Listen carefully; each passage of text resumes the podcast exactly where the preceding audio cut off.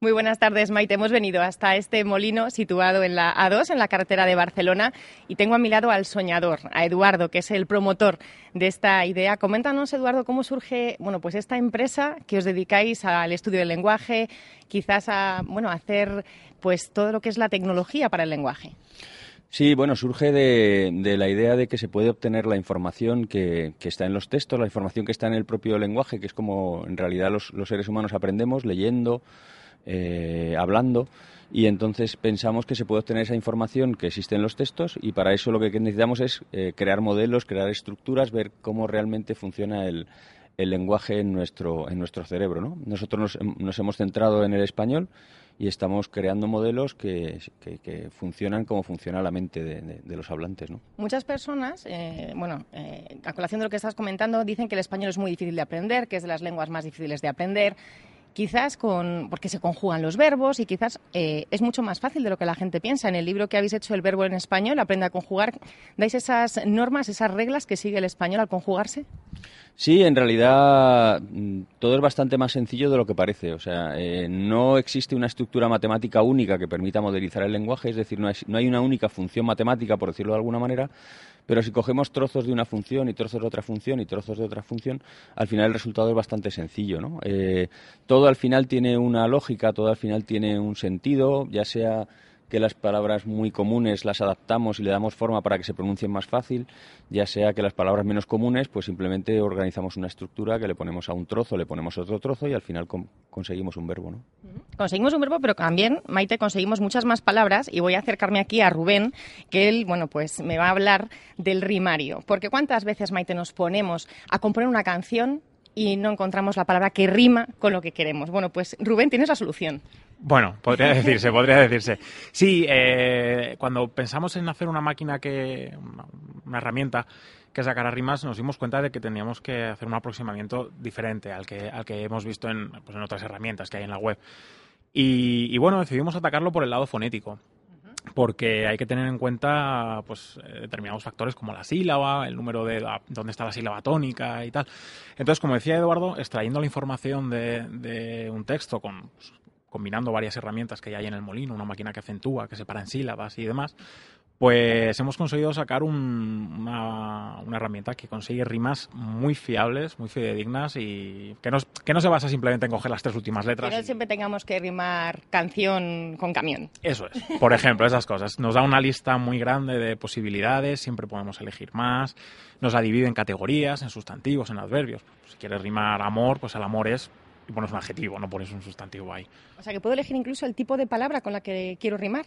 Eso es, eso es, sin ningún tipo de problema. La categoría de palabra la eliges, te puede dar una, dos, o sea, sustantivo, adjetivo, verbo o cualquiera de las tres. Y eso lo busco en la página web vuestra. En la página web, en los, están en los Fonemolabs. Fonemolabs, Fonemolabs. Vamos a hablar de más cosas de la web, porque tengo aquí a Miguel que me va a hablar de los Gominolabs, ¿verdad? Eh, coméntame, ¿qué son esos Gominolabs? Porque hay algunos que incluso yo estoy, hay que decirlo, Maite, muy enganchada a ellos. Buenas tardes, Esther.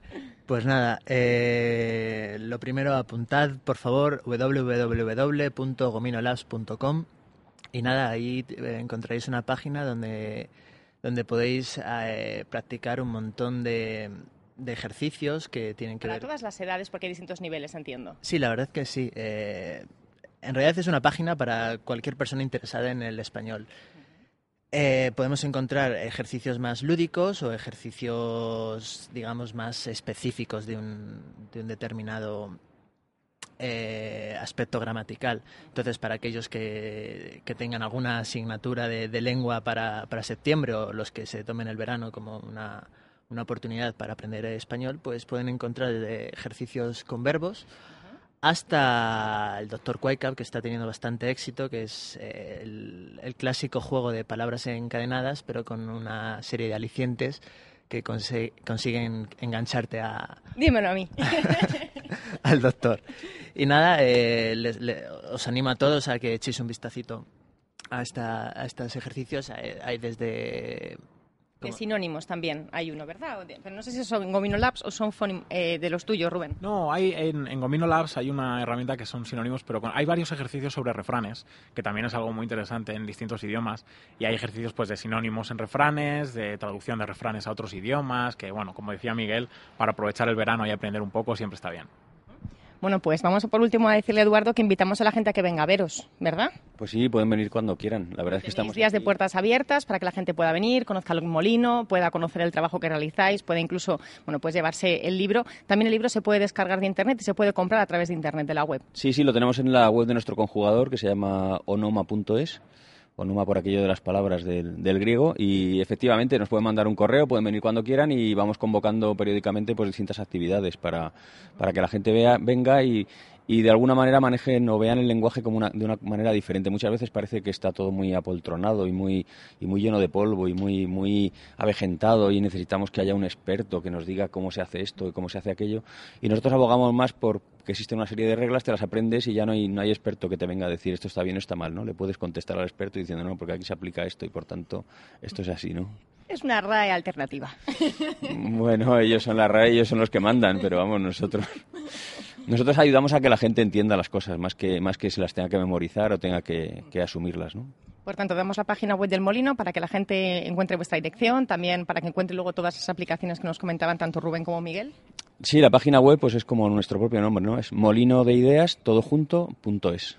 Pues bueno, desde aquí invitamos, Maite, a toda la gente que quiera conocer mucho más de esta interesante empresa y curiosa, cuanto menos, porque dedicarse a estudiar la lengua de esta manera tan original es curioso, cuanto menos. Así que, bueno, pues emplazamos a todos los oyentes a que entren y ahora colgaremos también alguna foto en el Twitter para que vean cómo es este molino por dentro.